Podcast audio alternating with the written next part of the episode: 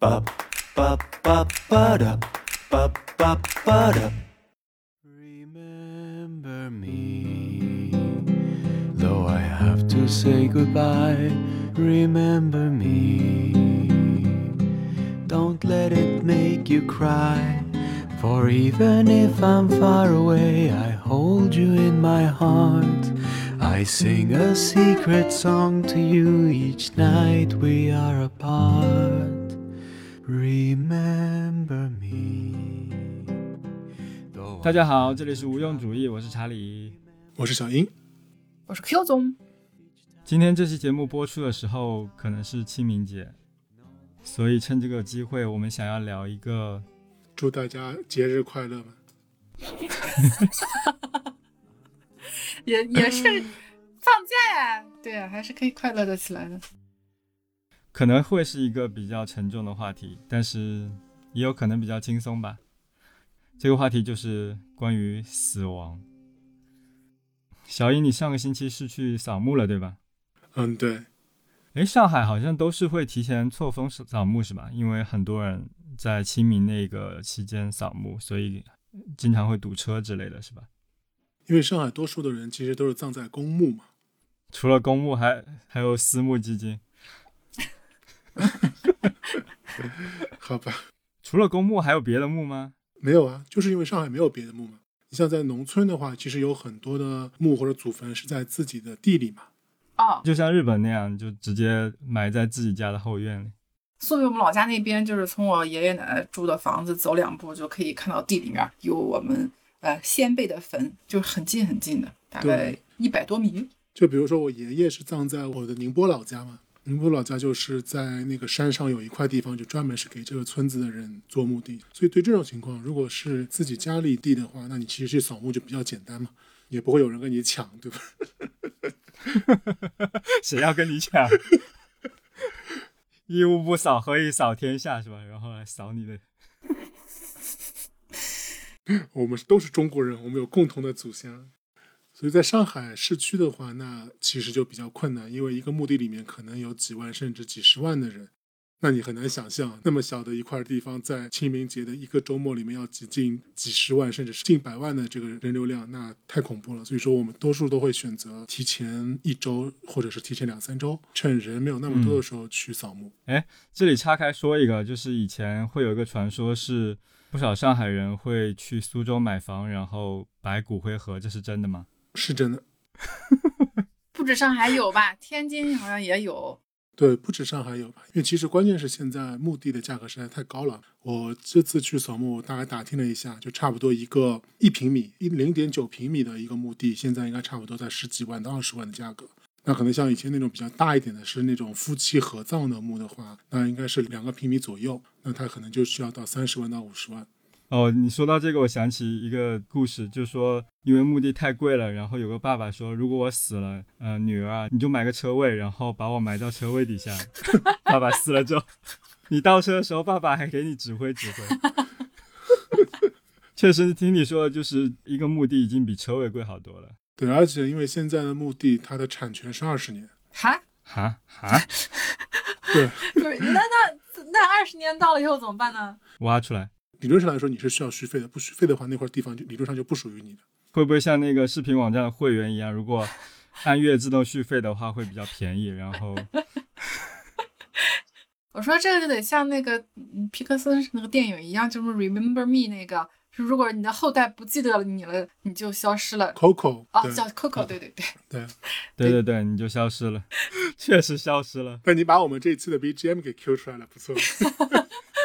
哦，对对对，我就记得那歌的名字了，不记得电影名。对，然后就是要是你的后代不记得你，你骨灰就会被扬掉。对，而且我觉得其实好像也差不太多，因为我知道，比如说在日本，基本上是只记三代之内的，就三代以外的那些先祖他们是不记的。那其实我觉得好像现在在上海也有这种趋势了。我估计可能像我这一代，我还会去祭拜我的爷爷奶奶。那嗯，如果在网上的那些，我其实好像我都没有有印象，我要去那个做扫墓或者祭拜。嗯，我都没有，像这种离老家比较远的，就从来都没有正式的在清明去扫过墓。那、我也很久没有在清明扫过墓了。是很久没有在清明扫过墓，还是很久没有扫墓了？嗯，很久没有扫墓了。感觉这个习俗好像也像过年一样在变淡。啊、那倒没有了，就是还是在当地人还是会去扫的，但是嗯出了远门的话就很难，也不是很难，就是家里也不会说你清明就专门回来一趟去扫个墓。以后可以开启那个扫墓直播，什么赛博扫墓的项目，我觉得。跟不是泰国前一阵儿因为疫情，那个大家都不能去上香，然后就赛博礼佛嘛，然后就搞了好多好多那个这个 一一大面屏，所有人都在那里视频聊天儿那个界面，然后能看到那个就礼佛的现场，然后就非常的赛博朋克，特别有意思。哎，说到现在，就是以前都是土葬嘛，然后现在都是火葬，然后变成骨灰，然后下葬的时候是要把那个骨灰盒也埋进去吗？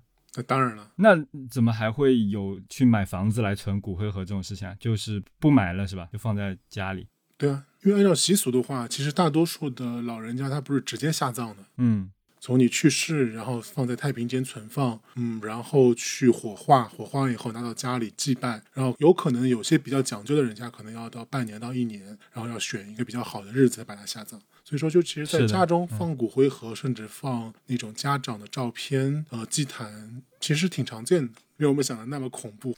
但是在家里放一两年，也终究是要入土为安的吧？不会一直放在家里吧？对，但是如果你没有找到墓地，那你可能就一直放在家里啊。就像我印象特别深，因为我的爷爷去世特别早，我的爷爷应该是在我刚出生那一年，然后就去世了。所以说我印象里面，我每次去我奶奶家，就是那个客厅里面就会看到我爷爷的遗照，一直在那边，然后下面会有一个小小的香坛，然后放点食品什么的。我我出生的时候，我爷爷就去世了，所以我没有见过爷爷。嗯但是我家一直是摆着我爷爷的遗像。对，对，然后那个遗像是有什么用呢？就是小时候我犯错的时候，我要跪在我爷爷遗像前，我妈就会让我拿个搓衣板跪在我爷爷面前反省认错。重要的是那个搓衣板儿吧，对对对，但但是他总是让我跪在爷爷像面面前，我不知道他是为了让这个仪式变得更加隆重，还是更加严肃。就是有配乐嘛。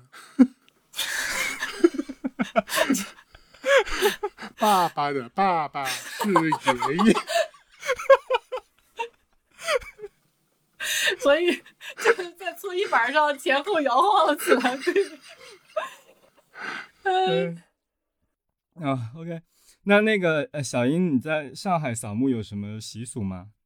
其实没什么习俗，因为上海都是公墓嘛，嗯你其实是交管理费的，所以说其实你本身的这个墓地的修葺啊、清扫呀、都会有公墓的人员帮你去实现嗯啊，所以说就是扫墓这个“扫”字在上海基本上就没什么意义。那可能如果去乡下的话，那你包括你可能要去除草，对对对，我们家那边是这样的，嗯、去扫墓的时候，大家会带着镰刀和锄头，然后上山。死神来了，带着镰刀，割割草去呗，因为会长。对，其实先第一件事情就先把那个坟上的草啊给割了，然后把地面给清理干净。因为虽然是在那个山上，但是还是会用水泥砌一个平台嘛，这样你可以跪拜的时候会比较方便一些。但是因为很长时间没有清理了，所以就是就是会有很多杂草啊，然后泥土啊之类的，这些都要清理干净。然后把带上山的吃的摆在过世的亲人的坟前面，然后呃烧香放鞭炮，还放鞭炮，哎，我记得应该是有放鞭炮吧，我不知道是为了把他吵醒还是对。闹钟吗？然后起来嘞，起来吃哪边了？对，对反正就就是会有一系列流程嘛，嗯，就是烧香，然后放鞭炮，然后大家去拿着香去拜，然后插在坟前的香炉。因为通常清明的时候气温已经很比较舒适了，所以大家就还挺开心的，在野外大家一起吃点东西啊，抽抽烟啊，这样，然后大家欢声笑语的就扫完墓，然后就回家了。呃，Q 总那边呢，祭拜的习俗是大概是怎么样的？哦，真的，人生中一次都没有在清明节去给亲人扫过墓。你家里有过世的老人是吗？有啊，我爷爷奶奶都已经过世了，但是他们都在老家。然后我我爸爸会每到清明节就回去呃祭拜他们，但是他觉得这种繁文缛节就不用劳动我了，就没有带我去过，所以我就嗯这个观念很淡薄。嗯，所以听听你刚才那么说，我觉得还挺好玩的。对，就其实就像刚才查理所说的，他其实很多年没有扫墓，也是因为基本上默认清明的时候扫墓，其实只要有家里的长子去，就可以代替很多义务了。哦，对对，就是还是当做一个每一年固定的习俗嘛，因为我们那边也是一个大家庭，然后就是我爷爷去世了，所以每年那一天就是全家人都会聚在一起，固定的去做这样一件事情，但实际上也不会有什么悲伤啊，就因为真的过去很长时间了，嗯，对，其实的确很少会有悲伤，可能在上海还会特殊一点，因为上海我们每年可能还要再去做一个事儿，就是描墓上的字。哦，哦，把它弄得新一点儿。对，因为我们上海这边的墓一般都是买合葬墓嘛，我我们会把我们爷爷奶奶或者外公外婆他们两边的墓一起买好，嗯哼，在一个墓地里面，然后分成两个骨灰盒。所以说，你其实，在那个墓碑上，你已经是把这两个人的名字都写上去了。是的，是的，对，但是如果不是有人还在世的嘛，在世的那个，比如说我外婆还在世，她她的名字就是红色的，会用红色的笔来描。那可能我外公已经去世了，那他的名字会用黑色的笔来描。那可能这个墨水经过风吹雨打，一年下来会有退化，那可能我们每年还要再去描一下那个字。嗯，啊，这也挺有意思。这个我还不知道，就是要用不同的笔颜色的笔来描。我虽然没有去扫过墓，但是我经历过这种下葬的过程。对，然后我就看见那个，就是老人从遗体变成骨灰，然后再放到那个墓穴里面去的那个整个过程，都在旁边旁观。嗯，主要是那个老人是我前夫的爷爷吧，所以没什么感情，然后就整个人就是一个旁观者的感觉，就很奇怪，你知对，道？很神奇。对对，就很奇怪，就感觉这个地方应该有很重的感情，周围的人很悲伤，然后我置身事外，对，就是在旁观这个事情。就就那个时候就会感觉，要是我我我要是死了的话，其实也就也就那么回事儿，也就没怎么样，就死了，看情疏远近吧。因为其实我不知道你们小时候会不会去参加各种葬礼。不不太多。我几乎没有参加过葬礼。对，因为其实我印象里，我从小到大会参加过非常多的葬礼吧。因为我首先就是我爷爷奶奶这边本身的兄弟姐妹比较多嘛，然后再加上像以前除了自己的亲戚朋友之外，可能还会有邻居，其实都是非常近的关系。有些邻居的爷爷奶奶去世了，像我们也是要去出席他们的这个追悼会的。嗯，对，那其实就是像刚才 Q 总所说的，你会发现很多时候，尤其是小时候、小孩儿的时候，不太能够理解死亡是种什么概念。尤其是当那个下葬人其实和你的生活并没有那么紧密的连接的时候，你是会很难去在那个场合产生所谓的心情上的震动。嗯但同时的话，其实你也可以看到，这真的是我看到过非常多大人，就是当他们在前面一系列的，当这个老人家身体开始衰落、衰败，然后到慢慢的步入到死亡这个过程中，这些大人都非常的平静，包括大家操办葬礼的时候，人情绪都非常平静。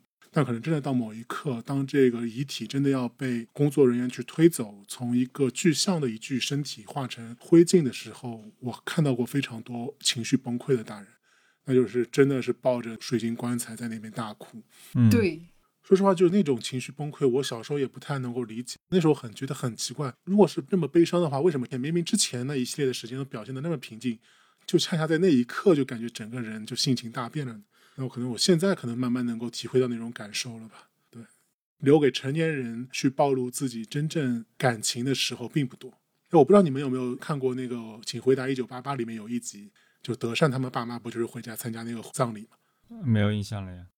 你说的那个就是成年人崩溃的那个场景，我反而是想到就是大鹏那个电影嘛，《吉祥如意》里面的一个片段。嗯，你们可以分别讲一下，反正我都没看过。就是大鹏的那些长辈也都是突然就崩溃了嘛，哭得很厉害。你说一九八八那个部分是什么？也是一样，就是德善的奶奶还是爷爷去世了，就德善的爸爸突然崩溃了，是吧？就德善的奶奶去世了，然后德善的爸爸就是回他的老家，从首尔回到嗯老家去操办这个葬礼。然后德善就很不理解嘛，就看到他爸爸回去了以后，其实就感觉是各种迎来送往呀，和人去 social 社交呀，然后陪人喝酒呀，喝得酩酊大醉呀，就感觉一点没有表现出那个悲伤的情绪。嗯只有当这个葬礼结束了以后，就当所有的没有那么亲的朋友全都慢慢离场之后，当整个的葬礼现场只剩下了他爸爸的那几个兄弟姐妹，那可能就嗯在那一刻，有一个人起了头。当他开始哭了以后，就整个一团兄弟姐妹全都是哭的不能自已。嗯，我想起来，他们就说没有妈妈了，再也没有妈妈了，对吧？对，因为这句话我印象特别深，因为这句话就是我小时候我参加了那么多葬礼，我看到好多成年人其实也都在说这句话，嗯，一般都会说妈，你不要走呀，妈。哎，你们就是从小到大有和非常亲的亲人分别的时刻吗？生死分别啊对，这个节目当然是说生死的。没有哎，嗯，我的印象里面就是我的外公吧，我的外公应该是带我非常，我的外公应该是带我非常亲的一个人，他从小基本上就特别喜欢我，因为我是他家中的长子嘛，当然我算外孙，嗯算是外孙，但是是家中的第一个男孩，所以他特别特别疼我。然后他应该是在我小学的时候去世的吧。那个时候你懂事吗？嗯，我知道他走了，但是我那时候还不能够体会到那种悲伤，就所以说那时候其实就感觉，就那时候去参加那个葬礼，并没有流泪，也并没有表现出非常出忧伤，但我是觉得，就那种有可能就像一种种子一样，就埋在心里了。就现在反而有时候，当我年纪慢慢大了以后，上了大学或者工作以后，我想起那段就那个场景，我还我会觉得挺伤感的。你说到这个，我想起一段话，就是京剧《小王子》村上春树说的。然后那个背景是有一个读者写信给他，说他的亲人去世了，然后问他有没有过这样的经历。然后村上春树说了一段话，我觉得非常符合小英刚才说的那种感觉吧。我我就直接念一下好了。他这样说：“他说，亲近的人因为意外而死亡，会觉得心里的某个部分被剧烈地撕扯下来。不过，如果你的心里出现了空洞，尽可能的让那个空洞维持原样保存下来，我想也是非常重要的。没有必要努力去填补那个空洞。从此以后，你过着自己的人生，听非常棒的音乐，读好的书，那个空洞会自然的一点一点的形成不同的形状。人活着大概就是这么一回事吧，这是我的看法。对，所以我就觉得小英刚才说，就是嗯，就那一刻肯定是会对你产生某种影响的，你的心里可能产生了某个空洞，然后你可能一直需要去花时间去想要去填它，但是你可能永远也没有办法把它填完成。但是就是那一刻，然后你变成了一个不一样的人，我觉得是这样的。对，因为其实很多时候，尤其是哀伤这种情绪，很难像快乐一样就那么快的来，那么快的走。更多的时候，其实是抽丝剥茧的，在你生命中一丝丝的剥离了。就像因为我嗯爷爷，其实他也没有特别有钱了，但是他特别疼我。他疼我的方式就是什么呢？就以前上海市那种公交系统，包括轮渡，它是有卖那种月票的，嗯就所谓的买断制，就是我一个月可能花个十几块钱，我以后不管怎么做都不用再买新的车票了。视频 VIP，差不多。然后他那时候，他那时候也没什么钱了，他带我出去玩的乐趣就是他拿那个月票，然后我那时候小孩身高也没有到一米二，然后就不需要那个买车票，他就带我在上海的各个公交车，然后在上海闲逛。那有时候还在带我去坐那个渡船，浦西坐到当时的浦东，当时浦东还一片荒芜，什么都没有嘛。然后就，所以说我现在有时候当我去坐渡船，或者是我有时候在晚上一个人在那个非常空荡的公交车坐车回家的时候，我其实是有时候会想起小时候的情景。你会想起你爷爷坐在你身边。我外公，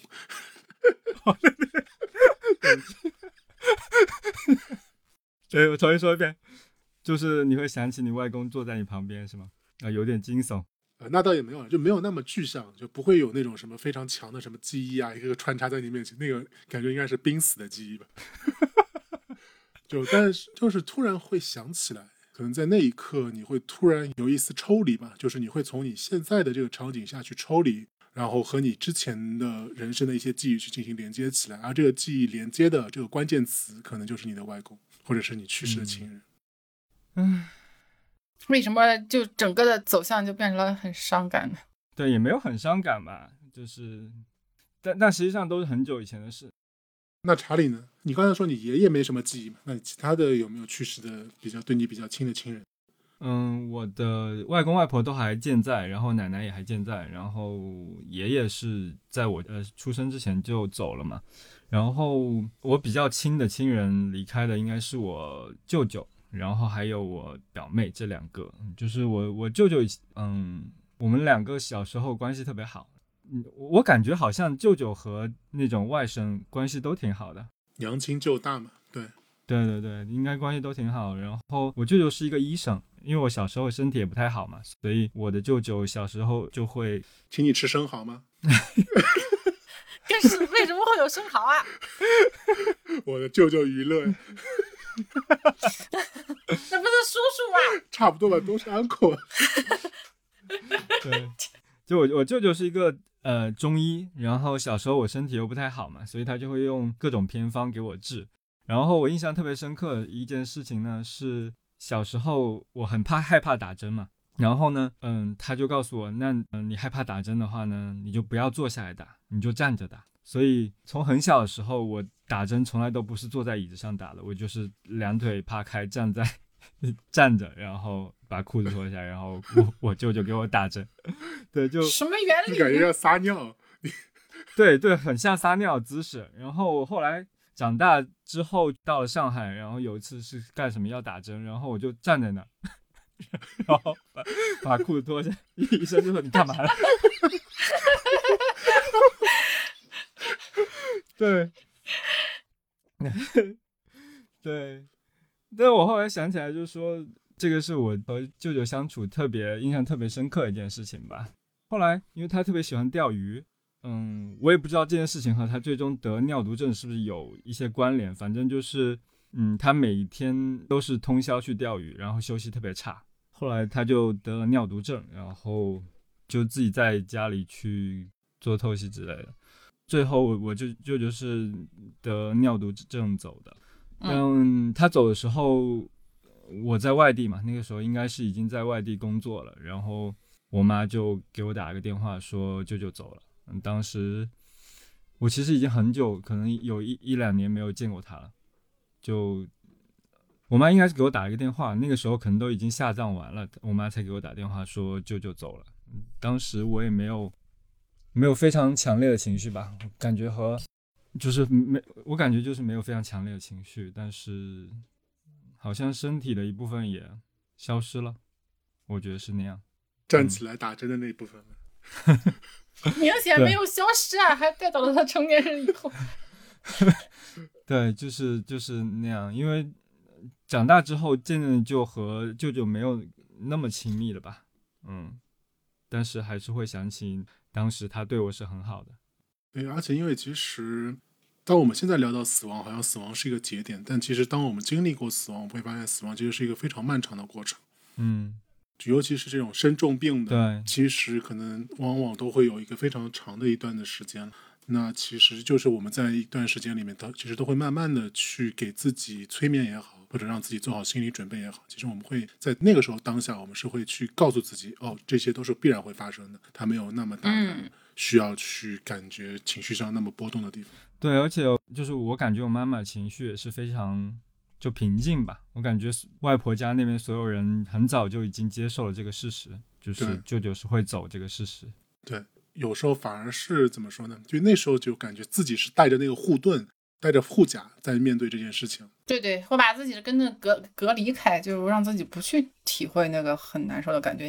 因为在知道他得了很重的病的那个时时候，就已经呃有过一轮了，反正就是缓释吧。就是第一轮是很冲击的，然后但是他还没有走，有有一个悲伤。但是你拉长了到最后真的走的时候，就确实已经完全做好了那个准备了，就没有那么难过。对，有时候我在想，为什么我可能长大以后会非常的。那种伤感会更加的强烈，因为其实可能因为我们以为自己已经走过去了，就我们其实把那个护盾或者把那个护甲就慢慢的卸下了。然后当他某一个他在不经意的时候突然击中了你的心，你那时候所产生的感情可能才是你和他真正的连接，而不是在那那时候他死亡那一刻，其实已经是被一种缓释了，或者说是被稀释了一种感觉。嗯，对，所以说其实像这种相对而言就比较长的一个死亡是。我觉得在情绪上可能对我们来说没有那么大的冲击，但我不知道有没有那种突然的死亡，比如说你，我不知道你刚才所说的表妹的故事是什么样的故事呢？哦，表妹的那个故事其实很意外，非常意外，就是我也是听妈妈说的嘛，也是我表妹嘛，就是我小姨的女儿，然后她是在洗菜的时候突然癫痫发作，然后就就没有意识了，然后就整个人栽到那个洗菜盆里，后来就溺死了。对，就特别意外的一个去世的事情，因为当时嗯，也是过年回家的时候，我妈才告诉我的。她好像老是把这些事情都一直瞒着，所以我舅舅还有我呃表妹的葬礼我都没有参加。对，有可能像这种突然死亡，相对而言，可能对于亲人的打击会更大吧，尤其是年轻人的突然死亡。对，非常很震惊吧。但是我觉得对于我的冲击没有那么大吧，我真的很久没有和他们见面了，即使见面，也就是每年过年回去的时候才会见到他们嘛。反而我自己觉得冲击最大的是大学毕业的那一次吧，我们大学的同学去世的那件事情嘛，因为真的就是每天相处的人突然不见了，那个是冲击特别大的事情。你是见过他鲜活的样子的，然后你就是那个，而且那个鲜活的样子仿佛就是在昨天，然后突然他就就离开了。嗯，呃，就忘了说，就是我们大学同学嘛，然后我们毕业没多久，然后就得到消息说他得了白血病，然后去世了。然后我们好多同学都去参加了那个大学同学的遗体的告告别仪式。然后那天的话，就我也去参加了嘛，然后大家还准备了一些叫白包还是什么，就是给他的妈妈。然后我也是，就是拿了那个信封，然后里面装了一些钱给他妈妈。然后给他之后，我突然就有点受不了了，就我自己就跑到一个角落里面去哭了一会儿。我其实现在回想起来，我也不知道是那个情绪到底是从何而来嘛。但是我就感觉说，那个是自己第一次非常强烈的感受到世事无常。这样，本来他是一个学习非常好，然后大家都是毕业要展开一个全新的人生，然后结果他就突然走了。那个是一个非常非常呃震撼到我的事情吧。我不知道你们呢？你们就是以那种非常震惊的的那种时刻是什么？嗯，但其实我们那同学他应该是在去世之前，其实有一段时间已经不来学校了吧？嗯，说实话，还是我们还是在心理上是有一定的预期的。我们那同学得的是白血病嘛，然后我的舅妈她也是得的急性白血病，她应该是在我已经工作了以后了。她当时是住进了医院，然后我是问了我妈，就她的身体情况，然后我妈跟我说是急性白血病，啊，不太乐观，但是现在医生说还有希望，所以说再看一下。嗯，因为我那时候正好是在外地出差，那一周其实我是不需要回去的，是不需要那个飞回上海的。但是我也不知道为什么，就那时候非常的鬼迷心窍的觉得不行，我必须得回去看一下。冥冥之中，对，可能就冥冥之中嘛。然后我就回去看了他一眼，他当时我感觉人的状态还行，还能跟我说话。我后来就看完他以后，我又回到了我出差的地方。可能没过一两个礼拜，他就去世了。嗯当然，我是个 我是个唯物主义者，我绝对不相信有，但是我会觉得命运会非常的巧合。那如果我没有我那时候突然一下子的那么坚定的，就想要回家去看他的那个冲动，我我也许我也见不到他最后一面。嗯，Q 总呢？你身边有这样的事情吗？有，就是也是大学同学，但不是咱们专业的，然后是一个女生，是我们那个等于说社团那边一个关系比较好的女生，大学时候经常在一块玩的。嗯，后来毕业了以后呢，我们还一块儿去他家乡去参加他的婚礼，就是十来个人一块儿这种一块儿玩啊，一块儿去住在一起，然后就就算是兴尽而返。过了大概没一年吧，你就。他那个印象还是很鲜活、很深刻在你脑子里的时候，你就突然有一天，嗯，就是有一个同学通知我们说他出车祸了，好像就是就突然就走了，就那种就特别震撼，是因为你跟他跟你特别像、特别接近的一个人，然后他就是这样消失掉了，然后你就会一直去想说，代入说，如果是我出现了这样的事情，我怎么办？嗯嗯，然后受的那个震动就挺大。对，再包括就是一直会去回想说，哇，这个人这么的生动，他他怎么会？你他对对，他怎么会不见了呢？他就是怎么可能会因为啊，就这么随特别随机的一个事儿，然后一个这么鲜活的、这么生动的活着的人，他就不见了。那会儿还挺年轻的，才二十多岁吧，然后就本来是觉得自己挺重要的，在这个世界上还要怎么怎么呜呜喳喳的活的，怎么怎么怒放生命。后来就啊，其实你可能因为一个很随机的事儿，你也你也就消失了，也不要把自己看得那么严重。嗯嗯，我去年也是和 Q 总有一个很像的例子吧，就是我的一个前同事突然得了癌症，然后很快就走了。那也是就去年对我改变，然后。影响非常大的一件事情吧，怎么个改变法？就是整个人的那个情绪就就往下走吧，而且我本来我那段时间状态就不太好嘛，又呃遇到前同事他得癌症这件事情，因为我我们的关系还挺好，在他得癌症之前我们还聊过天，他自己对他的生活是充满了非常憧憬、目标、计划。对对对对对就是就是在他得癌症之前，我们聊过一次天，然后就是你能感受到他对生活那种非常憧憬，然后充满希望的那种态度。结果过了不到一个月，然后就发生这种急转直下的事情，那就和我前面说，就是那那种人生无常的那种感觉，就非常大的冲击到了我。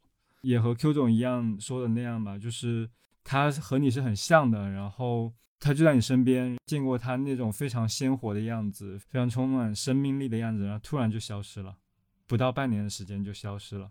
那段时间自己的情绪也很糟糕，受这件事情的影响也很大。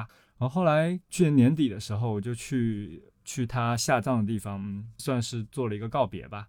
然后嗯，好像就从那段情绪里面走出来了。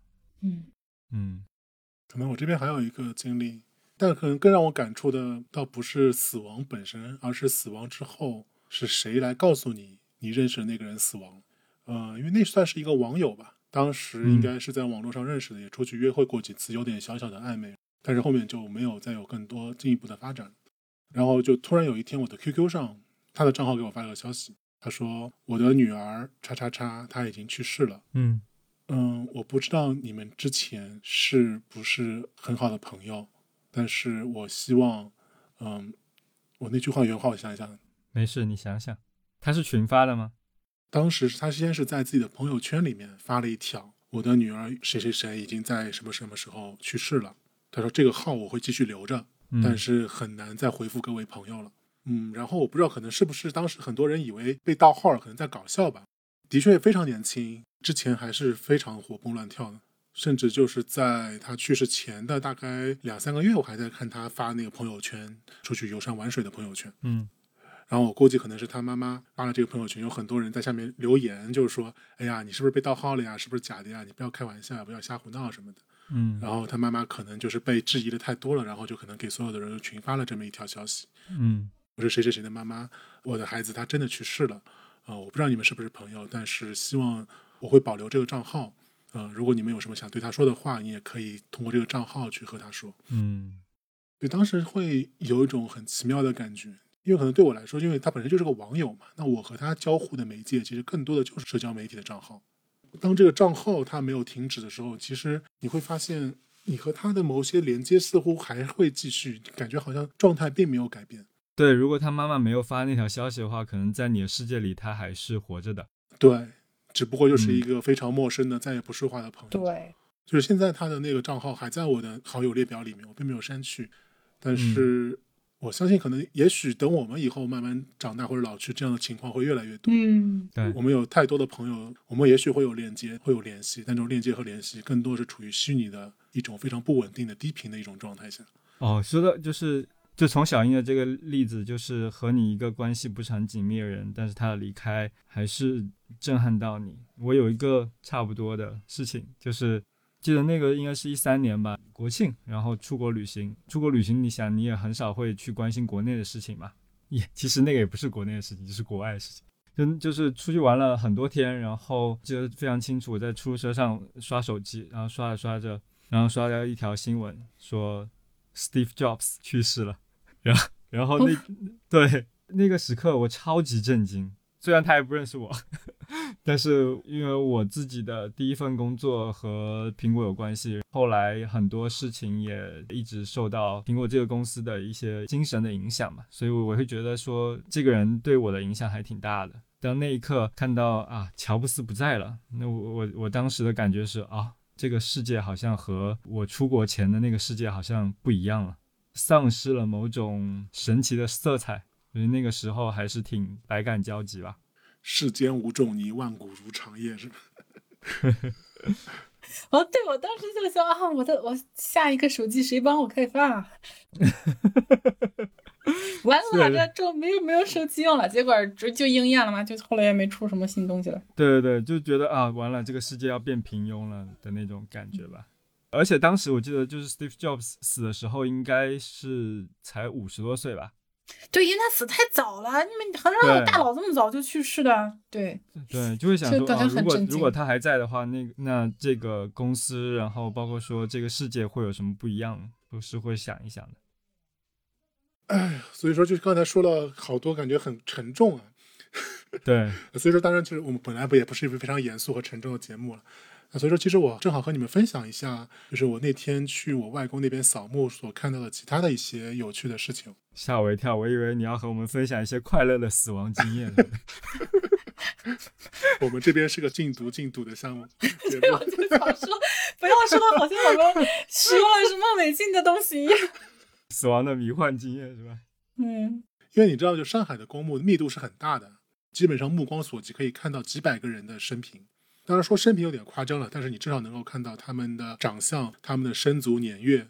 然后我会觉得有有一点，我会觉得特别有意思，就是你的墓碑其实是你的后人给你立的，上面往往写的是先父、先母，或者说是胞弟、胞妹。嗯，就你没有想过这个问题，就是我的墓碑上其实纪念的并不是我，我的墓碑它的起点其实是那个替我埋下墓碑的人。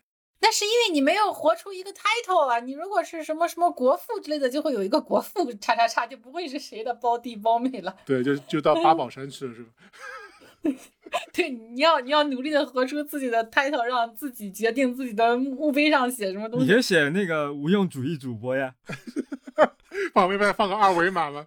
对，我之前我要指定一下，墓碑上不要乱给我乱写。对，对，嗯，这个是一点，我当时就想到，就是如果我没有办法活出一个名堂，是不是我即使死去以后，我被记起，也不过就是某某某的谁谁谁。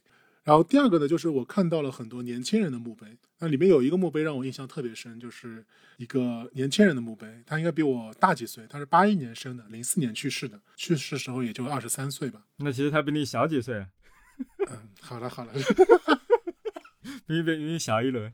但是其实这个不是关键，而是我发现，就他的那张照片，墓碑上的照片，是一个梳着那种杀马特发型的，然后穿了一件非常垮的 polo 衫的一个自拍照，甚至都不是自拍照，可能是从某张合照里面截出来的一个画面，嗯，哎，上海的墓碑上都会有照片吗？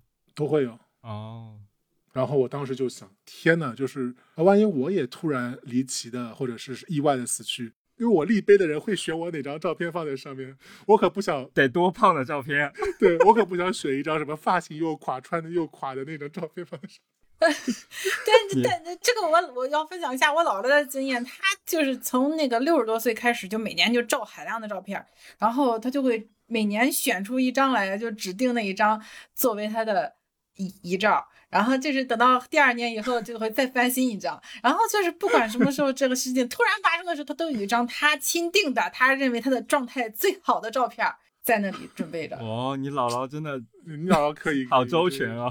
对，对他一方面很怕死哈，但是一方面又看的比比比一般的老人开一点，因为好多老人他不愿意谈这个事儿，感觉就感觉他不会死。你姥姥是这样，就是她虽然怕死，但是她更怕丑。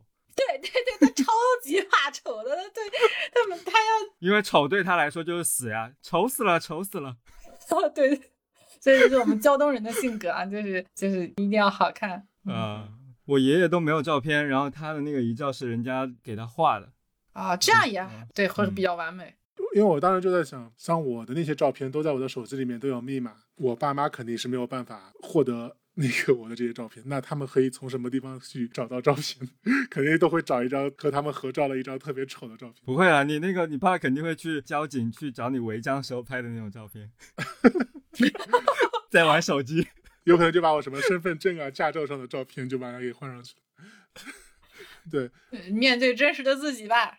对对对，不要打岔，我们现在是要进入到下一趴的问题。嗯，可能从那个墓碑上，我会突然想到，其实意外的死亡离我们并没有那么远，而且其实我真的不太想要那种死后被别人看到的状态，就包括我的墓碑上写的只是谁谁谁的谁谁谁，或者是我的墓碑上的照片是一张我特别不喜欢的那种，觉得自己特别丑的照片。对，所以说其实我们后面我想和大家看，是不是大家可以聊一下，大家有没有想过自己的死亡，或者是自己的葬礼，尤其是这种意外的死亡的状况。所以要小心的活着，不要意外死亡。对，但我觉得也难以避免吧。大家有没有想过自己会面临这种非常离奇的意外的死亡的这种可能性呢？有很小的时候就意识到了，呃，为什么？就我上初中的时候，嗯、那时候第一次意识到，就是身边普通的人会突然死啊。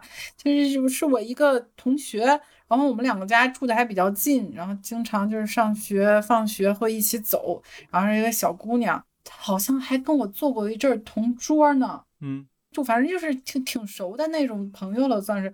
结果有一天，他就突然不来上学了。嗯，过了好几天之后，然后我们老师就通知我们说，这个小姑娘去世了。然后就哦，但是也没有人知道为什么，但没老师也没说原因。结果又再过了一阵儿以后，我妈就说：“哎呀，那跟你一块儿上学的小孩儿，你知道他怎么死的吗？”嗯，然后他就是我，我妈你妈是想要就是对你做一些警告是吧？他就是没有好好学习。不是，他是很震惊，就是在饭桌上会分享八卦。他就说他们家一家四口全都死了，而且是他爸爸下药把他们全家毒死了。好像是因为他爸爸跟他爷爷有什么纠纷啊，然后到底具体什么纠纷我是不知道了。然后就下狠手，一家四口全毒死了，就包括他那个他，就是他他爸爸，然后他妈妈，然后他还有他哥哥，他哥哥是亲哥哥嘛。然后他哥哥我还有时候会一块儿上学的时候看到他打招呼还聊几句的那种。然后我整个人就我说啊，就是死了就算了，还是这种很奇怪的死法，然后怎么还有这种事情？不是，但问题是，他爸爸和爷爷有冲突。对啊，他爷爷怎么没有被？对，为为什么要？对，但是因为年代很久了，就是具体细节也不知道，然后那个也没有这个现在像像现在让警情公开，又有一大堆人八卦的，然后好像就是说，反正常年不对付，然后争什么财产没争过，怒而决定自己去死。把爷爷最珍惜的事物要毁掉，这种感觉。对，有我觉得可能是这样。呃，这个的确是有点吓人。这个晚上就，很难接话。哎，我觉得你这种一家四口人全部没有的这种案件，你现在去网上查一查，可能能查到。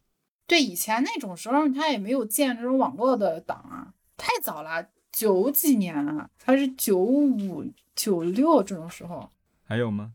我想想啊，还有一个，我小学的时候，呃，那个这个不是离奇的死亡，就是很突然的死亡了。就是我小学的时候暗恋的男生，嗯，喜欢了好长时间，喜欢两年多呢。后来他上初中的时候，当然他也没跟我好，然后他就跟另外一个女孩挺漂亮的好了，嗯，那我又祝福他们，因为我也有其他喜欢的男孩了。但是就是有一天初二、初三的时候吧，他就打篮球突然猝死了。然后就是本来觉得特别阳光、特别高大帅气的一个男生，好好的突然就没了，而且是自己很真心的喜欢过那么一段时间的一个人，嗯，也也很错愕。然后，但是但是这个事情其实这个突然死了这个倒还好理解，不好理解的是说他当时那个女朋友那挺漂亮的女孩，结果就被我们我们学校那个一批人都称为什么寡妇，然后就大家都觉得她很晦气。不要说找到谈恋爱了，就是跟他做朋友，都好像有些人都有点忌讳。这是中学霸凌的问题吧？我觉得。对对对，本来就是就是初中的时候，这个霸凌的情况就很严重，是一点什么事儿就要说三道四啊什么的，然后再加上我们那霸凌也挺奇怪。对我们小地方又比较保守封建，就是初中的时候大家都不懂事，然后就是会做这种校园霸凌的行为。对我觉得初中是最残酷的，其实高中反而都稍微长大一点好点儿了，到初中是最有行动力、精力最旺盛，然然后还没有完全人化的，还是处于动物化的一个阶段。没有是非感。对对，嗯，嗯。哦，我还有一个搞笑的，就跟你表妹那个有一点点相似，但是这个山东好危险。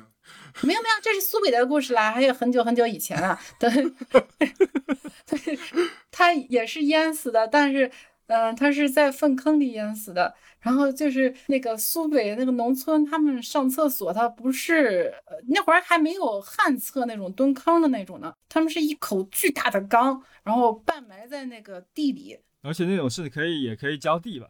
对对对对对对，就是为了浇地。然后对那缸沿还挺宽的，有有大半那儿那么宽吧，大家可以拿手比量一下试试。然后你可以蹲在上面，然后上厕所。结果我我爸就说他老家有一个什么书记，反正很爱喝酒，就喝大了，然后还蹲在那坑上上厕所，然后就掉进去了，然后就淹死了，就出不来，因为太大了那个。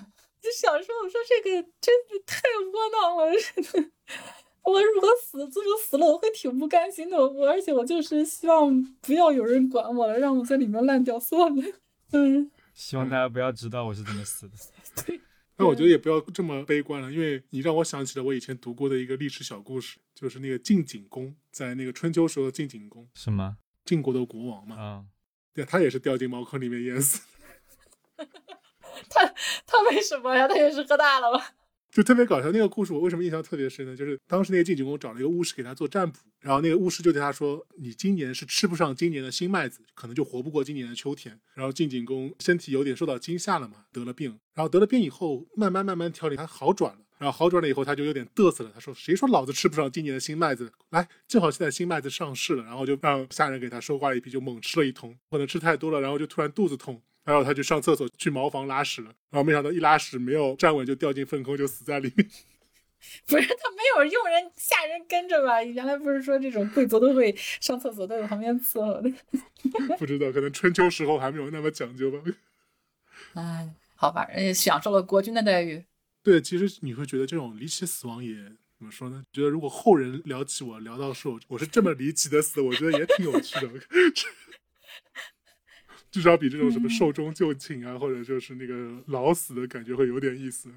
好，那会儿没有没有达尔文进化奖，要不这个人应该也能领一个。我觉得。对啊，否则你说晋景公这种在历史上沧海一粟，照理说应该没有任何人会想起的，但就是因为他是掉进粪坑死的。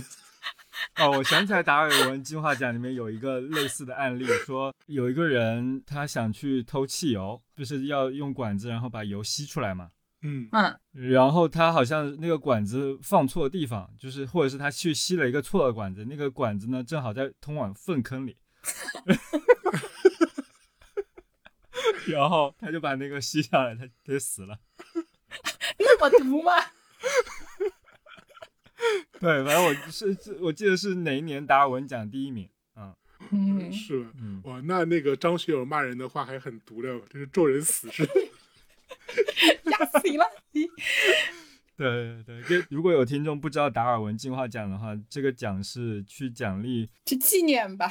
就是世界上一些死的非常蠢的人，他们以献出自己生命的方式来让人类能够往更聪明的方向进化，所以叫做淘汰了那个比较蠢的基因。蠢的基因。对对对，所以叫达尔文进化奖。哎，所以说我就真的觉得他特别有意思，因为我以前就看春秋战国时候的历史嘛。刚才说的是那个晋景公嘛，掉进粪坑的，然后还有另外一个让我印象特别深的死法，秦武王。我为什么对他印象这么深？一方面是他死的特别奇葩，另外一个他的名字叫嬴荡。对，秦武王嬴荡，他是个特别喜欢撸铁的人，在秦国里面算是那个一个大力士嘛。然后他有一次去觐见周天子，他想去示威。周天子前面不是会放九鼎，代表是在天下，然后他就非要逞强，要把那个鼎给举起来。闪到二幺，对，有可能也举起来，但是可能就是没有坚持住，那个东西就砸下来了，然后把他砸的全身粉碎性骨折。然后回去就死了。对，所以你说到这个，我就突然想到，真的是我们的先人也是经过了多少达尔文的进化，才形成了现在的中华文明的文化。对，嗯，中华文明最有贡献，终身成就奖。对，不要撸铁，不要举鼎。哦，你说 这个就是网上也挺多撸铁的时候的的傻屌视频。那说回来，你们自己有那种濒死的体验吗？或者说自己距离死亡最近的时候是什么时候？有，我有一次那个晚上很晚打车从机场回市里，然后在那个高速上，结果后面突然有一辆大车超过来，就是要并线儿，但是并的非常非常危险，我就觉得那个车那个，我本来在看手机，完了没注意，突然就觉得那个车窗外面有一个很大的阴影过来了，然后那个司机就猛打了一把方向，就是那一个瞬间就很长，就完完了完了，那车那个车要撞上来了，然后我和那司机都没说话。你就那个时候时间就真的是你感觉不到那个时间的快慢，然后感觉好像是过了一小会儿，又感觉又过了好大一会儿，然后那个司机在说：“哎呦，刚才好危险。”然后就啊，对，这很危险。然后镜头一转，发现你们两个人的手指握在一起。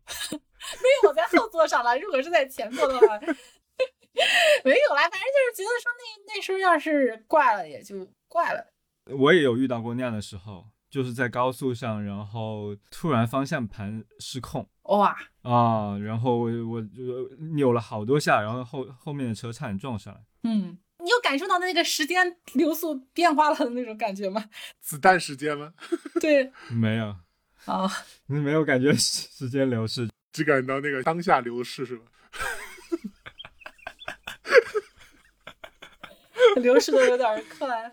流逝的有点热。当，嗯，对，就是我觉得交通工具就是特别危险的事情。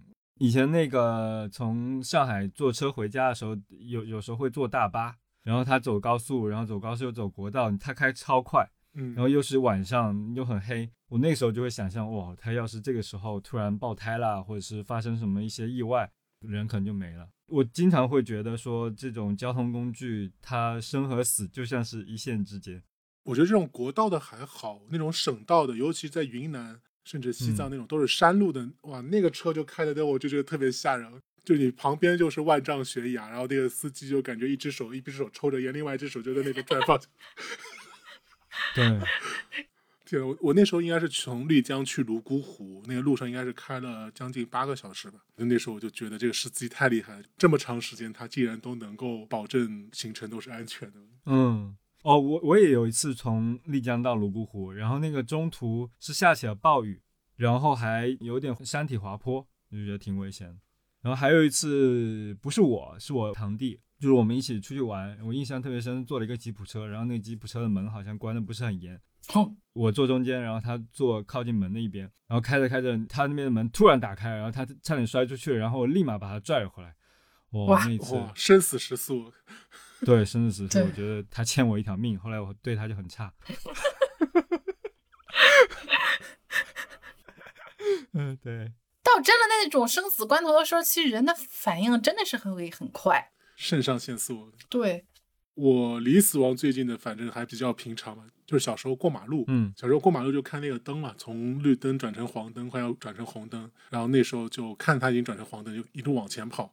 其实现在如果我自己开车，我会知道，因为很小孩嘛，长得也不高，你突然从一个车前窜出来，完全是你的那个视觉盲区的。对，然后我就记得我当时印象特别深，然后就在我跑到最后可能还差五米的时候，我就和一辆金杯面包车擦身而过，它都已经擦到我的书包了。嗯哇，在他看往前开的时候，我将将从他那个前面跑过去。我就像刚才 Q 总所说的，那个时间我就突然一下子就觉得时间变慢了，嗯，就能够感觉到自己一步一步的从他前面跑过，然后他慢慢的擦到了我的身体，这个感觉。哇，然后就从那个以后，我就整个人就变得非常的怕死。怕死啊！对，啊过马路就必须要等红绿灯。啊！哎呀，真的是死的会很随机啊，感觉各种那你没有想过吗？那如果让让你们自己一定要选择一个离奇死亡的方式，你们会选择怎么样去死？哇，很难想哎。还得是离奇的死亡啊！这个没准备，你自己有吗？哦，我最近看一本书，一一个日本人，他在阿拉斯加，然后做摄影师，然后还有旅行、写书什么的。然后嗯后来他在俄罗斯去考察的时候，露营的时候被熊杀死了。这在俄罗斯还挺常见的。对，我觉得这还还行，但是不是那种掉到动物园的那个熊山和老虎山里面死那种，最好是还是在野外吧，对，这还有点浪漫的。就是很自然吧。虽然它是一种意外，但它其实还是一种自然的死亡。嗯至少重新回到了食物链，是吧？对对对，尘归尘，土归土的那种死法，我觉得还行。Q 总呢，想过吗？没没有，想不出来怎么办？嗯，你想过自己会死吗？我想过，他可能就是就是像之前那样，就是突然出车祸死了。但你要说现在让我选的话，我觉得这样突然死了，十分的没有创意。我们不是一个比赛好吗？如果让我选，要是突然的死，那就还是突然出车祸呀，或者是地震之类的，突然就是没有你没有准备的，然后很快的死掉，就最好是这样的就可以。嗯，小英呢？当然也不是完全是我自己的畅想，而是我之前看到很多新闻，就是我会觉得很羡慕，就是马上疯，什么？什么东西？马上疯，马上疯是什么？这有一个老实人，就就是搞着搞着，突然就过去了。对，那不是那个什么吗？呃，牡丹花下死，差不多。哎那个小说叫什么？有个小说啊是他们做爱的时候死的那个日本小说叫什么？失乐园啊，对对对，你就这不就失乐园吗？我印象里最深的是那个 Cube Cube 那个新荒方的第二部里面，它那个里面有一个房间，就是那个房间它是会把时间加速的，就在里面人会非常迅速的衰老，然后里面就一对男女，前面反正就铺垫了很多，两个人开始暗生情愫，然后他们就困在了那个时间的魔方里面，然后两个人就开始一起做爱，然后人就慢慢从年轻到衰老，然后到最后变成一具白骨，在高潮中就迎接到了死亡。啊，嗯，蛮美的这样。对，对，这是一个我在电影里面看到非常浪漫的死法。然后另外一个就是我看那个《百年孤独》，当然《百年孤独》的名字我都记不起来了。然后里面有一个老奶奶，她年纪已经非常大，她是家族的长者嘛。然后那时候进入到了一个雨季，就是那个小镇它一直在下雨，然后整个城市都长满了青苔。那个老太太就在那个房间里面，就像一块石头一样，慢慢的身上全都长满了这种青苔，变成一个植物一样和自然融为一体。然后最后嗯终究的就在那边慢慢的老死死去了。但那样好像算不上很意外，但我会觉得很浪漫。那很像大象的死法，是不是？大象它觉得自己要死的时候，它就会走进一个森林，啊然后自己死去。对，其实猫咪也是，嗯，我记得日本也有个地方嘛，应该是在青森县，就是好多人他想要去自杀的时候，他就跑到那个森林里面，然后啊，那自杀森林，之前有个 YouTube 上的网红也去那边，然后被骂惨了，为什么呀？因为他是用那种很戏谑的，很猎奇的那种。对，他是有一种很猎奇的、很戏谑的那种方式去拍树林里面的那些死者，反正就对死者挺不尊重的。对啊，一个人默默的去死，然后也不影响到其他人，其实还是一种挺高贵的行为吧，我觉得。嗯，嗯，是的。但其实说到这个里了，那就正好说到另外一种死法，就是自杀。你们有没有接触过身边有自杀的朋友？你们有想过自杀吗？肯定有吧，人一辈子活了三十好几年了。我好像是没有。我好像也没有。哦，Q 走突然，很孤独 Q 总，请说出你的故事。啊，也没有什么故事。我就就是在小时候的时候，就是感觉那个嗯没完没了的小时候根本就过不完，然后就不知道什么时候能出头，又不能离家出走，然后也没有办法，我还不如死了算了。我又我又挨骂了，我想跳楼，因为跳楼很快嘛，感觉是就很简单。嗯，就那种时候就是想自杀的时候，但好像也没有特别。嗯现在想小时候没那么严肃，嗯，你小时候怎么会知道自杀这个概念呢？我就感觉我知道自杀这个概念，就是我能够理解这里面的意义，都已经到我挺大的年纪了。电视里经常会有啊。哎，对，感觉好像那电视女主角有时候就要死要活的，我要我要啊，不想我不想活了，琼瑶那种。可能我不看这种爱情戏，我小时候理解自杀就是哪吒自刎。哎，对，哎，你这个问题很有意思，哎，对。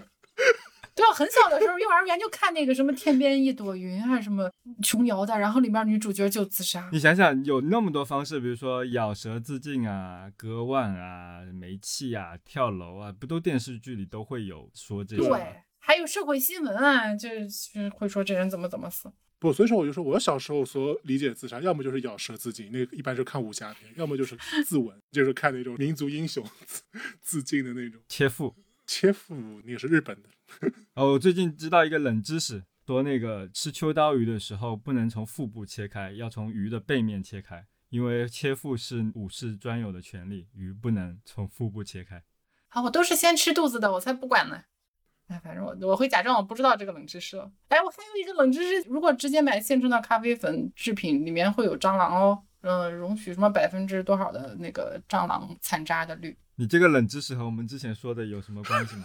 就是那种人家不想知道的冷知识，我就是要告诉你们，对别人的生活造成了困扰。不是这样，我下次去吃鱼，我要我要琢磨一下的。那当然，当然去去日，如果再去日本玩的话，在中国的话我就算了。嗯、哎，说到哪来着？哎，对，对 Q 总，你小时候理解的自杀，难道不应该是什么一尺白绫掉到梁上那种？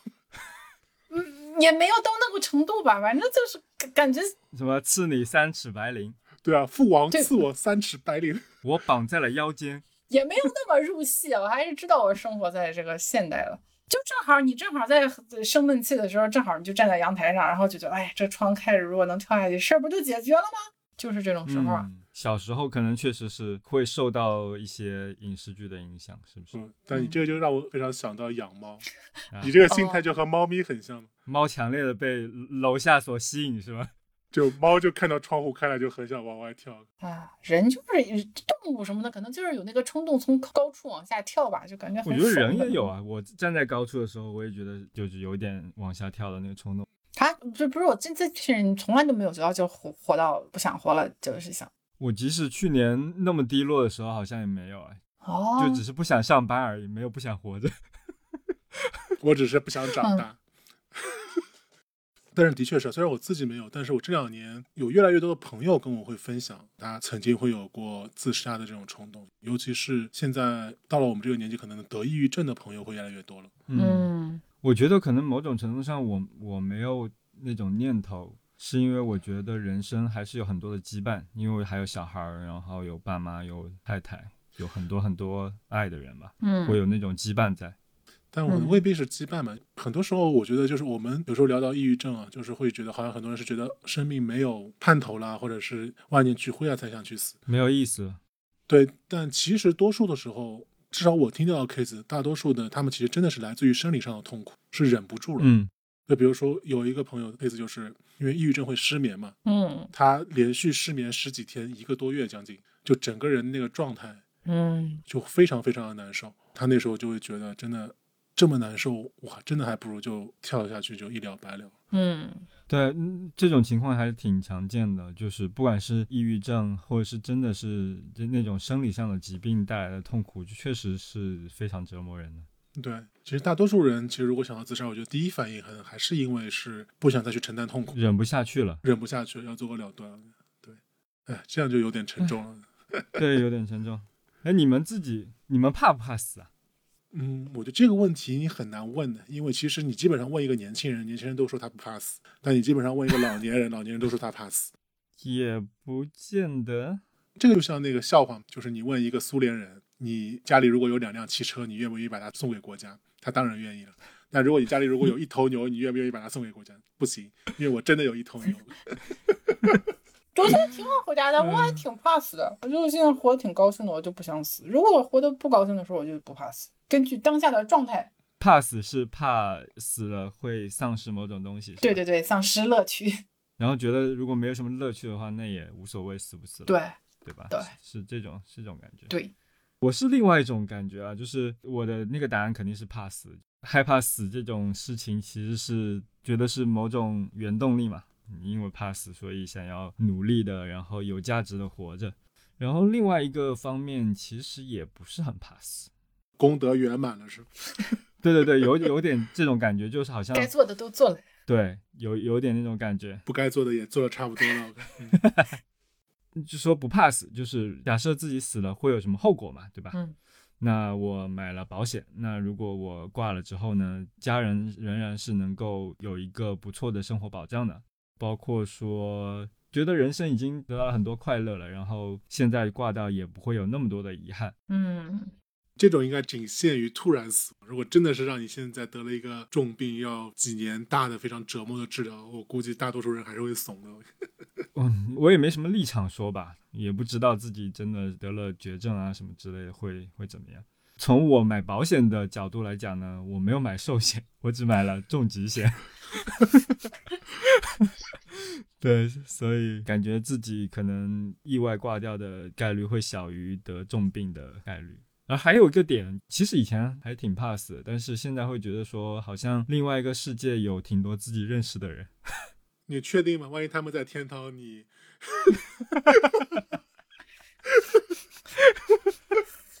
就是他们不能为我背书吗？背书有啥用？对来，反正就大概率是另外一边，就是会有一些认识的人，包括说以前其实会有一些怕灵异的事情啊，或者说你就怕鬼嘛，你会觉得说哦，就是自己的亲朋好友也有一些是就在另外一边，他们会保护我，那种有一点怎么说，有点迷信的感觉吧。但是确实就是会有一点，因为这个没有那么怕死。对，因为我以前就是这么想的。如果人死了以后就会变成鬼，那我变成鬼了以后，我不就是可以去打那个害我死的鬼了吧？那 对啊，这鬼要害我，他完全不会带来任何正向积极的意义。那如果他不会害死你呢？但他是色鬼，正好人马上说，嗯，小英怕死吗？我很怕死，我刚才不就说了吗？我现在作为一个这么遵守交通规则、开车基本上不超速的人，那那还就是因为怕死还做了什么事情吗？其实倒也没有了。但其实我可能会有严肃的去考虑过一些事情，就比如说，也许当我如果结了婚以后，我应该会去立一份遗嘱。嗯哼，啊，我也有想过这件事情，就是把我的银行卡的账号密码，然后买过的保险啊，买过的产品，然后包括说社交网络的账号，直接写到一个地方，对否则还挺麻烦的哈，不然挂掉的话挺难找回的。嗯，对，立一个遗嘱，然后最主要的那部分钱要给我爸妈，让他们好好去养老。对，嗯对，然后另外我在想，可能要留一部分钱给我舅或者给我弟，因为我其实是不太指望我如果死了以后，我的老婆会去照顾我爸妈，还是我我会更加相信血缘的这种羁绊和力量。啊，一个是立一个遗嘱，然后另外一个就刚刚所说的，可能要去拍一张稍微帅一点的照片，嗯，结完婚以后就去拍。你要像那个 我的姥姥，对对 Q 总姥姥一样，每年都拍一个。我不每年拍，我就拍一个我最帅的年轻的时候。我我真的不想在我墓碑上放我七老八十的照片，我想放我现在的照片，年轻时候的照片。那老了以后，你会觉得那个岁月的痕迹是更帅的，更有味道，到时候你就变了。那我就放一个动态的 动态的相册。对，到我们这个时候应该可以放动态了。你又可以放全息的，可能按一下就会出来唱歌对。，就是从我什么出生开始，每年选一张照片，就在那边循环播放。嗯，那那那个以后放鞭炮，就是你那个开始表演的那个信号，你知道，放完鞭炮以后就把你按出来，然后就开始表演。跟长辈们聊聊天，然后以后就在我的墓前放一个搓衣板，有什么孙子啊不孝子孙跪在前面，我就出来教训他。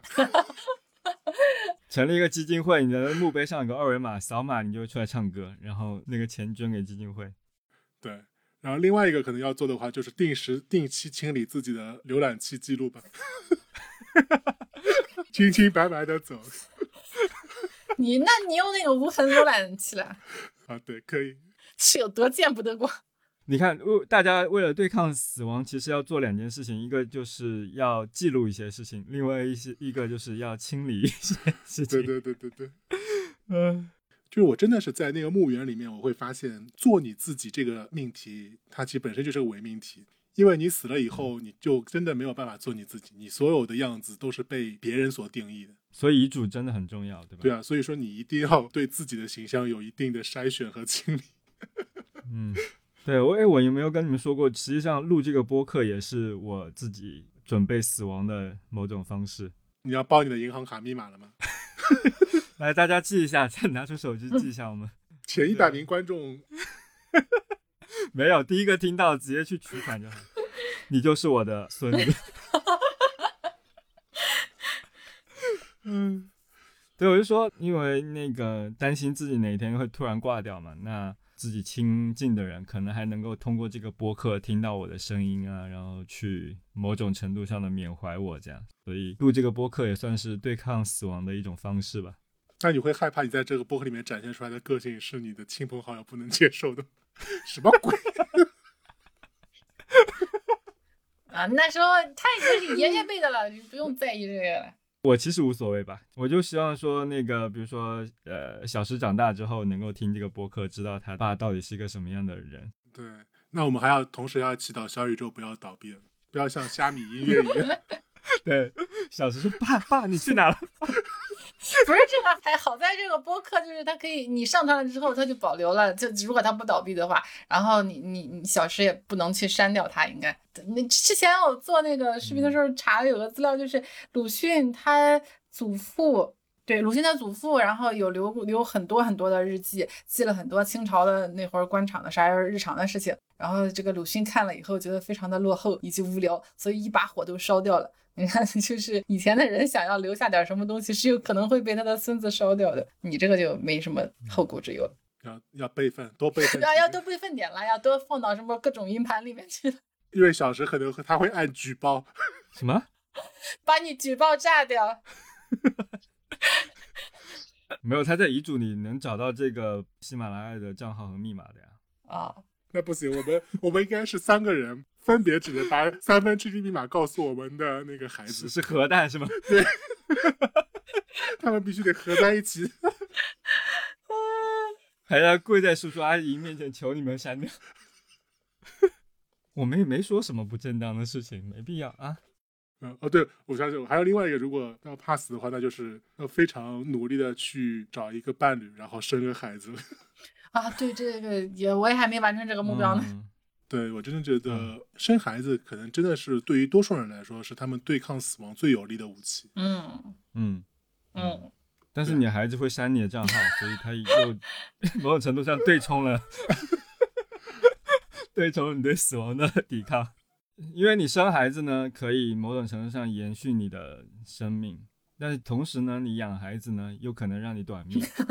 是。哦，对了，我觉得还有一件事情，就是我我会还挺经常为水滴筹捐款的。哦，对，我不知道这是什么心理，我就觉得自己的身体不是很好，总有一天就是饮水思源，我需要的时候，对你拿出来你的捐款记录一看，哇，好，对对对，会不会想我就在你去世的那时候，给你所有血滴筹捐过的人，然后发一条群发消息，好吓人啊！先走一步。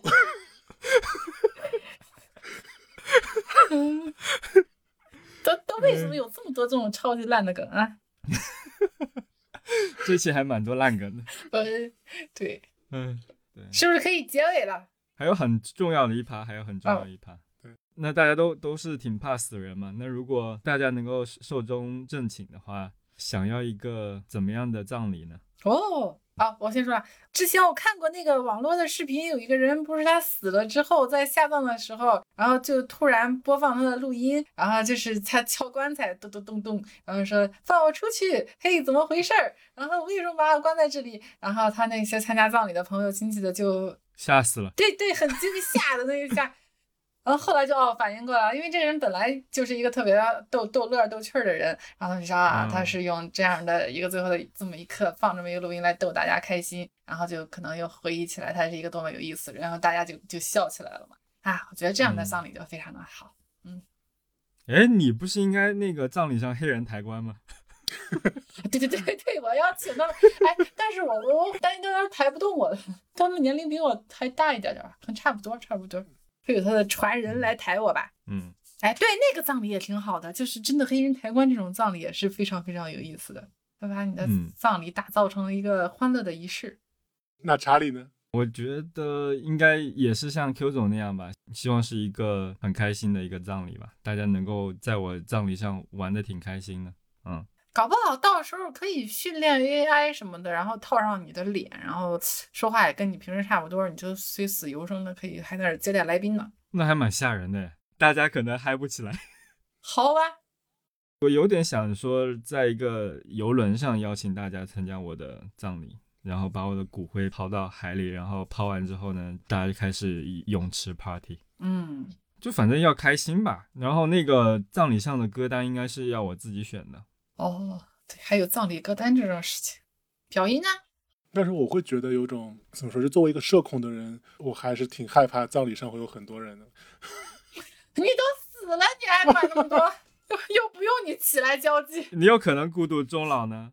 对啊，所以说我就说，哦我觉得非常浪漫的，就是我刚才所说的嘛，就如果有可能啊，就像那个《百年孤独》里面一样，变成一块石头，在那边静静的待着就可以了。当然这不太可能，是吧？你自己把自己关进冰箱里啊。哎，我们那个时候，你们自己觉得能活多长时间？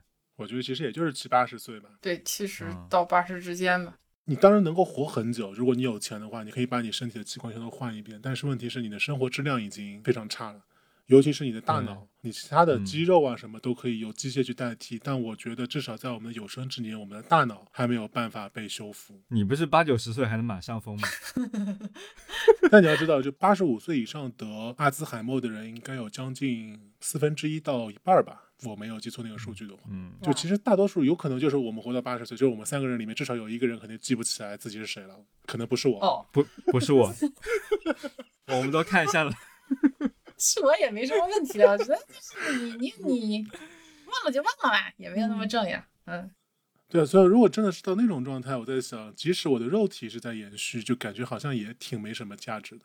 嗯，所以我要训练 AI 让它替我活着。就我也觉得自己能活七八十岁差不多。当然，就是我的前提就是我必须得有比较高质量的生活了。如果到时候的技术能够发展到能使我的大脑，即使到了八九十岁还能保持一个比较好的状态的话，即使身体已经非常垂垂老矣了，但我还是愿意活下去的。每天看网络小说呗，然后那个腰椎间盘突出是吗？那时候无所谓，他可能已经没有腰椎了。都卧床了，哪儿突出都无所谓了。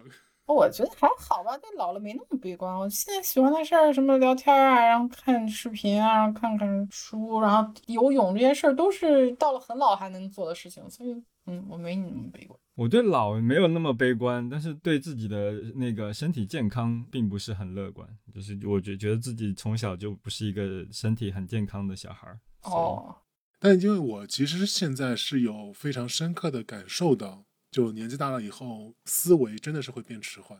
你有想过，就是当你老老了以后，让你看一篇新闻或者看一篇文章，你都已经看不懂，就那种感觉。或者就是你，等你老了以后，你每天都是在考高数。哎呀，不至于嘛，还有抖音嘛。对，如果你想去活新的生活，你就想每天都在考高数。如果你不想考高数的话，你每天就只能去做你已经熟悉了、做了几十年的事情，不断的重复。哎，我忘了一件事情，就是在说自己的葬礼之前，你们有什么遗愿清单吗？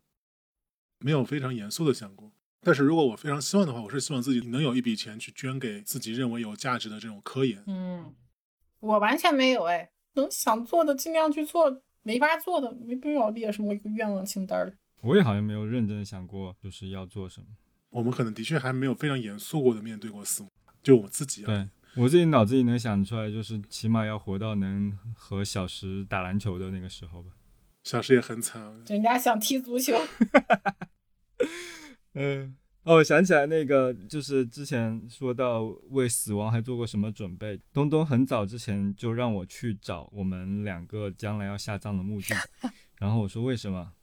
就是说，因为我们的猫可能再过五年、十年就不在了嘛，然后他希望猫和我们葬在一起，所以他希望能够提前找好墓地，这样的话，猫死了之后就可以先下葬到那个地方。但这个很难，就是我在那个扫墓时候，我看到很多 case，就是那个墓它本身是个夫妻和墓，但可能比如说老婆先走了，然后老公后来又续弦了，然后后来是这三个人埋在一起。比如说你们妙妙先走了，然后你们后面又养了一只猫，可能还养了两只猫，可能还三只猫，然后会发现除了妙妙之外，他身边还埋了另外三只猫。所以就是要买大一点的墓地呗，还是停车位好吧？我觉得。所以要努力活得久一点，争取做那个最后做决定的人。嗯，对。好吧，说回最后一个问题吧，就是如果你们能够决定自己的葬礼遗嘱，那你们想要在自己的墓碑上刻什么？自己的墓志铭上写什么？当然，第一选择还是希望自己能有点成就吧。就是刚刚所说的，嗯，如果能够，就不是仅仅当我死去的时候是被谁谁谁谁的父亲、谁谁谁的兄弟来定义，嗯，可能可以有一个公共身份的标签吧。主播嘛，对，可以是主播。或者就是，嗯，比如说我有个非常自己非常喜欢的兴趣爱好，嗯，王者荣耀什么钻石排位啊这种类似。你是哪个区啊？哪个区的什么什么国服什么叉叉的类似这种？嗯，对啊，普陀第一貂蝉。对，普陀第一貂蝉，还把那个皮肤也要贴上去，作为那个遗照的一部分。嗯，对。就是可能我没有想过墓志铭具体会写什么很文艺的话，但是我是希望它是能够描述我的爱好的一句话，而不仅仅是我的一个在还活着人的眼中的一个身份。嗯，Q 总呢？我没想过墓志铭要写什么哎，写上我的大名就好了，可以了。然后大家可以上百度百科查我嘛。嗯，应该到时候有我的百度百科了。自己先给自己编了一条词条是吗？啊，对对对，死之前需要花钱把我的百科建好，别的就对，就百科上建吧。嗯。嗯，可以。我也没有认真想过墓志铭上应该写什么，但是我觉得那个内容本身应该是有意思的吧。我就希望那个墓志铭本身，它可能像是一个段子，嗯，就是其他人来看到我的墓碑的时候也能够开心。谐音梗，对之类的吧。它应该是一个有趣的，用我一生写的段子。我就是个笑话。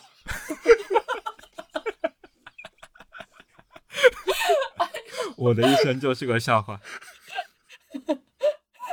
对啊，然后可能就是我可能就会写什么，我来过，我看到我死了。对，嗯，烂梗之王好了，给你们就还有一个王位的。嗯，感觉这种写烂梗之王，可能让自己的子子孙孙也抬不起头来。比那个掉进粪坑里淹死的还是强点儿的。对，都不去给你扫墓。不一定啊，你要想，更有可能就是你在那块墓园里面是一个网红啊，就所有来扫墓的人都会说：“哎，快看那个，要和他合照。”你不觉得你的墓碑也很热闹吗？对，网红打卡点儿。对对，我觉得这样也可以。嗯，反正那个墓碑上一定要有个段子，然后大家就很开心的来拍照。好吧，好吧，今天从一个非常沉重的话题聊到现在，还是挺开心的吧？觉得 就是不知道大家能不能坚持到这一趴，反正后面还是挺开心的。因为我们毕竟离死亡还是比较远的，就是还是能够用比较轻松的状态去面对它。对我开始录这个播客之前就想了一个金句，就是哼，现在就是我们离死亡最近的时候，嗯，对吧？当下永远是我们离死亡最近的时候。也是你这一生最瘦的时候，你只会越来越胖。对，所以就是大家要珍惜当下吧。嗯，但是当下这个词，嗯，好的，珍惜当下。好，珍惜当下，最后一个烂梗来结束今天的节目。好了，那本期节目到此结束，大家拜拜，清明快乐，是吧？拜拜。拜拜。秋天該很好，你若尚在場。秋風即使帶涼，亦漂亮。深秋中的你，甜蜜我夢想。就像落葉飛，輕敲我窗。冬天該很好，你若尚在场。天空多寬，我们亦放亮。一起坐坐谈谈，来日動向。莫是外間低溫這樣長。能同途偶遇在這星球上，燃亮飄渺人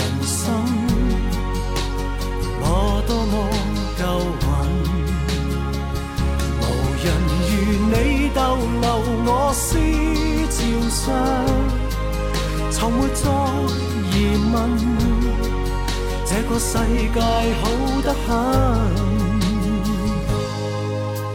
暑天該很好，你若尚在場，火一般的太陽在臉上，笑得肌肤如情，痕極悠揚，滴着汗的一双，笑着唱。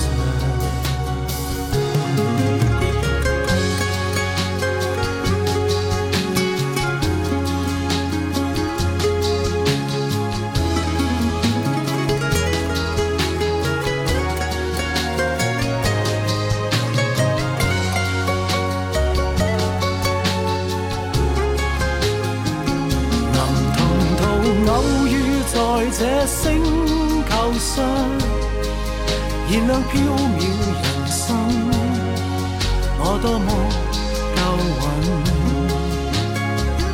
无人如你逗留我思潮上，从没再疑问。这个世界好得很。能同途偶遇在这星求上，是某种緣分。我多麼慶幸，如離別你亦長處生命上，寧願有遺憾，亦願和你遠亦近。春天該很好，你若尚在风仿佛爱情在酝酿，初春中的你，撩动我幻想。